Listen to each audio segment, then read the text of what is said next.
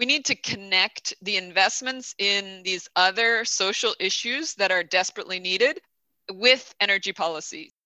We need to really prioritize the communities that have been underinvested for too long.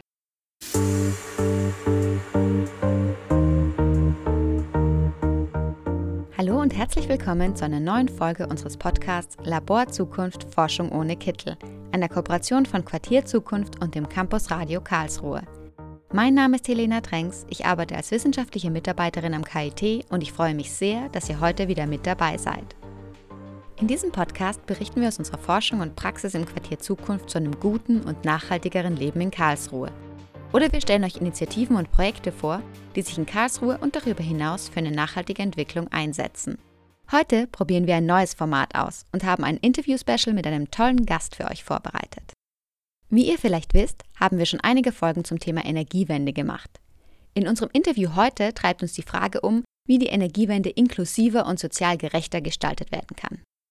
Dafür haben wir mit der Wissenschaftlerin und Buchautorin Jenny Stevens gesprochen, die letztes Jahr ihr neues Buch Diversifying Power, Why We Need Anti-Racist Feminist Leadership on Climate and Energy veröffentlicht hat.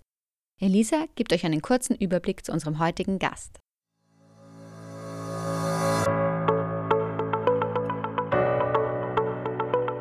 Jenny Stevens ist die Direktorin der School of Public Policy and Urban Affairs und ist Dienstprofessor of Sustainability Science and Policy an der Northeastern University in Boston, Massachusetts. Zusätzlich ist sie am Global Resilience Institute der Northeastern University Direktorin für strategische Forschungskooperationen und arbeitet mit verschiedenen Fachbereichen zusammen. In ihrer Forschung, Lehre und jetzt auch in ihrem neuen Buch Diversifying Power Why We Need Anti-Racist Feminist Leadership on Climate and Energy fokussiert sich Stevens auf die Integration von sozialen Aspekten in die Energiewende. Sie spricht davon, wie wichtig es ist, soziale Gerechtigkeit, Feminismus und Antirassismus in die Klimawandeldebatte mit einzubringen. Sie schreibt, dass Sozialwissenschaften und Politik mit Wissenschaft und Technik verknüpft werden müssen. Sie dürfen nicht getrennt voneinander betrachtet werden, damit soziale Gerechtigkeit gefördert werden kann. Zudem muss Macht neu verteilt werden, wobei es genauer gesagt um elektrische, wirtschaftliche und politische Macht geht. Und nur so kann effektiv gegen den Klimawandel vorgegangen werden. Die Probleme dürfen nicht einzeln betrachtet werden, denn sie sind miteinander verbunden. Sie schreibt, We need more bold leaders committed to social justice who recognize how the biggest challenges facing society are linked and that the best opportunities for change are when these challenges are addressed together. Gerade in einer Pandemie wird deutlich, wie sehr soziale und politische Probleme mit Umweltkatastrophen zusammenhängen. Hierzu sagt Stevens, with climate disruption becoming more frequent, including more intense heat waves, floods, droughts, wildfires and storms, as well as new infectious diseases like COVID-19, the risk for communities already struggling with disproportionate health problems are heightened.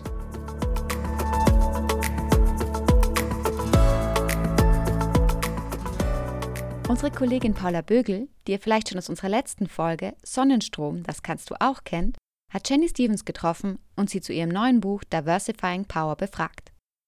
Paula hat sie unter anderem gefragt, wie ihre ideale Energiewende aussieht, welches Potenzial kleine Energiegemeinschaften haben und welche Möglichkeiten es gibt, dass Energieprojekte inklusiver und attraktiver für neue Gruppen werden. Da Jenny Stevens US-Amerikanerin ist, wurde das Interview auf Englisch geführt.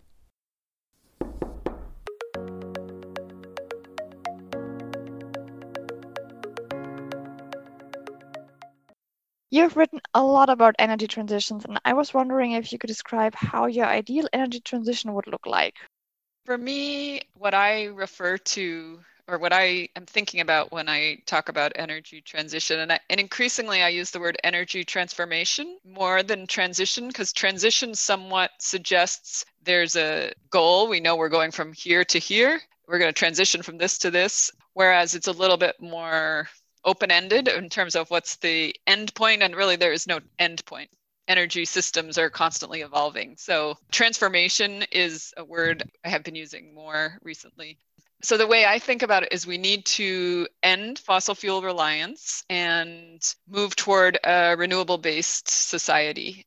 And that is in terms of how we get there one of the things I have written quite a bit about, and I've come to realize in my own experience, you know, working in energy, climate energy policy and technology for the past 20 years, is that we have focused too much on the technology and invested a lot in technology um, and not enough in technological innovation and social innovation. And I think the reason we haven't been effective and this energy transformation has been slow, slower than it could be or should be, partly because of this focus on technology, technological innovation, and not enough integration of how energy connects with everything that people wake up worrying about, whether it be health, food, education, housing, jobs. And the way I make the case in my work, particularly in the book that I just published, that we will not be able to make the energy transition that we need until we are more inclusive and we connect energy our energy systems with the things that most people are worried about that are more immediate concerns that go beyond you know your source of electricity or transportation so I think what really needs to happen, and this is why I call for a change in leadership, change in, in the approach to energy transformation, is that we need leaders who connect the technological innovation with the social innovation. So we need to move beyond the engineers dominating the policy discussions. We need to move beyond simplistic goals of decarbonization and greenhouse gas emission reductions. And we need to invest in communities, our organizations, our institutions, our policies and practices in ways that enable a broader consideration of what the energy transformation involves and what all the benefits, the co benefits are, particularly as inequities and disparities among families, households, communities continues to uh, get worse and exacerbate. Too many of our energy policies are actually contributing to that. And so it's the well off people who have renewable energy and who have access to all the benefits associated with it. And it's lower income people and households and communities that have been underinvested in that are stuck with the older, dirty fossil fuel energy and we need to flip that around and we need to really prioritize the communities that have been underinvested for too long. So, one of the ways that I envision the energy transformation, like in an ideal world, we would connect energy with everything else. So, we would connect and we would prioritize not just climate as the reason why we need to have an energy transformation, but that it's much more than climate, right? It is economic situation. It is the housing crisis. In, in the United States, we have an increasing growing number of homeless people and people who are very insecure be moving around staying with friends in very housing insecure so we need to connect the investments in these other social issues that are desperately needed with energy policy so that that will be the focus is more the social justice priorities for communities. And then the energy piece is a part of that, but it's not because of climate necessarily. It's it's almost like the climate benefits could be co-benefits rather than the other way around. Often what's happened in my view is most discussions of energy and energy transition focus on the climate benefits, right? And it's motivated by climate change and the climate crisis, and we need to decarbonize, and which is all true but we need to broaden that justification for why, and that will broaden how. And when we broaden the how, that's actually when we see more progress in the pace and the scale of the transition. You mentioned community. Would you also say building smaller energy communities is important? Yes, absolutely. So I've written quite a lot about this idea of energy democracy, which is mm-hmm. about redistributing power, literally and figuratively. And it really embraces a vision of a renewable future where there's renewable energy at multiple scales, right? There will be you know some large scale mega projects whether it be offshore or other big big utility scale renewable projects of all kinds and then also at the same time we really need to invest in local, individual households or communities, and regionally appropriate because the most compelling thing about a renewable based future is that renewable energy resources are everywhere. Every community in the world actually has access to renewable energy resources, whether it's solar and wind, which are accessible in most places, communities that are near water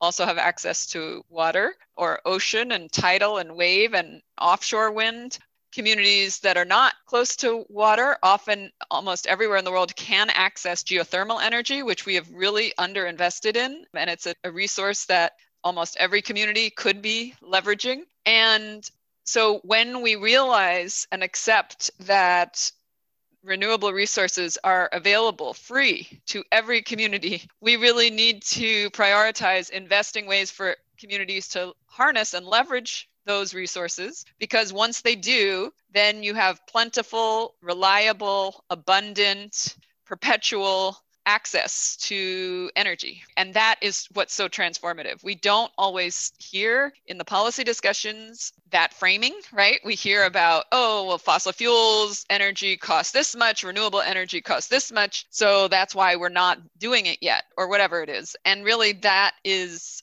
a limited perspective and it's much more than that because of this you know unique capacity and distribution of renewable resources that really is so accessible. And it's also a changed perspective on a future of kind of abundance and like sufficiency and self local sufficiency rather than the extractive competitive you know we have to fight over who has access to energy. So that's why it's transformative. And we don't elevate that component enough in our discussions about energy transitions, I think. I mean, many people kind of get that, but it hasn't been elevated to the degree that it could and should be to really understand and be able to describe why it's so much more than climate, right? Why we need want to do this. It can be the transformation can be so so much deeper than the climate benefits that are also important.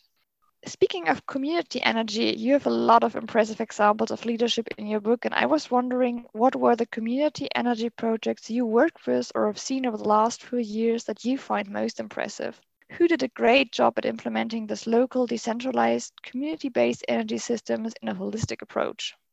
Within my circle and my experiences in the United States, the examples are actually not that frequent. I would say, you know, it's a growing movement, but it's been really hard because the policy regulations, the jurisdictional challenges, the resistance from the standard utility has really limited the capacity for community energy projects. That isn't to say there aren't some innovative projects and there definitely are and they're, you know, at different scales with just a few neighbors getting together to larger community wide city or town wide projects that are good examples. I think the place that I've been most involved with is the state of Vermont in the United mm-hmm. States, which is um, a very small state, but a state that has a very strong commitment to renewable energy installation. And there's been incentives and there are some community renewable projects. And another unique feature of Vermont is that many, many towns in the state of Vermont actually have energy committees, which is a oh. volunteer kind of group of residents who get together in the evenings or weekends and plan their energy transition priorities and strategize together. And that's really unique, I think. And again, that's kind of speaks to some of the kind of unique local focus and gauged governance system in the state of Vermont, which is not necessarily widespread. And I've read quite a bit and learned quite a bit about differences in other countries, particularly in Germany and other countries in the EU, where there has been more kind of centralized policy to encourage community energy, right? Like centralized decentralization is sometimes what I refer to. And you probably obviously know more about the details of that, but we don't have much of that yet here. Now that we're in the pandemic, there's so much need for investment in so many things, particularly housing and jobs and health, our health system And many of us are optimistic that there are more and more people in the leadership that see how these issues are connected. And we also, one of the other things I write in the book is that it's really leaders who see how these issues are connected and then also acknowledge that really the only way to really make more substantial change toward a transition is to connect to these issues, right? Like if we keep the different policies all segmented, we won't be able to make and incentivize and accelerate the transformation that needs to happen. So there's a reason for optimism there. How can a local energy community be more inclusive for attracting and recruiting new participants? To be more inclusive, we have to change the conventional model. We need to be innovative in how we support and welcome and encourage community renewable projects. And I think connecting with offering real investment to low income communities and households and communities that have been left out and don't have time or energy to think about energy innovation, right? Like it's not people's top priority we can't just keep saying, oh, we wish some of those people would join our project. We have to change the projects so that it makes sense for those people to join and they will want to join because it solves some of their problems that they have that are their priority. So whether that's linking with jobs, whether it's linking with health concerns and health benefits and public health investments that are also needed in that in those communities or whether it's connected with housing and transportation and mobility issues and low income housing you know that's another possibility. I mentioned housing is a big issue in the united states and we need to have universal commitment that all new housing including low income housing or especially low income housing that is as energy efficient you know zero emissions renewable all of that as much as possible so that it's not trying to convince people to support renewable energy it's just has to be part of and it's it's a benefit to them right to be involved so i think that the idea of changing the conventional approach to community energy is essential in order to be more inclusive. So, and it might mean broadening that it's not just thought of as a community energy project, it's about a healthy prosperous community initiative that includes energy, but it includes other things as well. So I think that would be my take on that. And again, there aren't that many examples yet, but I think that's what needs to happen. And it's about investing in communities in ways that help people so that the energy component that's novel is a benefit to them, not not an additional nuisance or cost or anything like that. Where do you see the role of science for empowering people and their self-efficacy for leadership in the long term for energy projects? What do you think we as scientists should do? One is broadening the concept of science to include social science, obviously. And I do think I think there's a danger in the focus on science, particularly in the United States, where so much of our response to the climate crisis and our response to the energy the need for shifts in energy have been focused on the science and technology in a kind of it ends up being exclusive because not everybody relates to the science.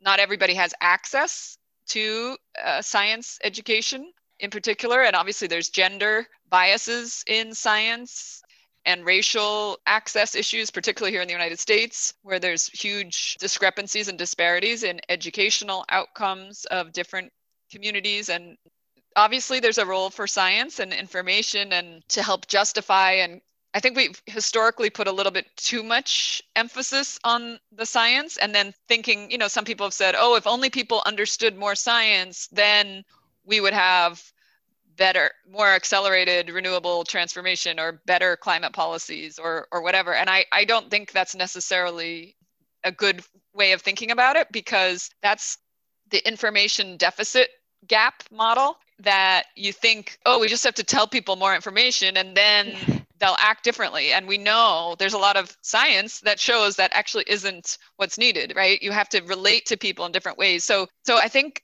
and that's where a lot of our investments so far, even in the research, have been in technological innovation and science research, not as much in the social science research and innovation. So, you know, experts keep going back and assuming things that science tells us isn't going to be effective, right? And so there's a there's definitely a role there. And we also need to be humble with our expertise because we can end up excluding people unintentionally if we rely too much on kind of the research and science and in in how we communicate and how we assume what is needed for people. So I think there's obviously a very important role particularly in social science and I think we need to especially with communication and and more than that we need to be cautious about that role.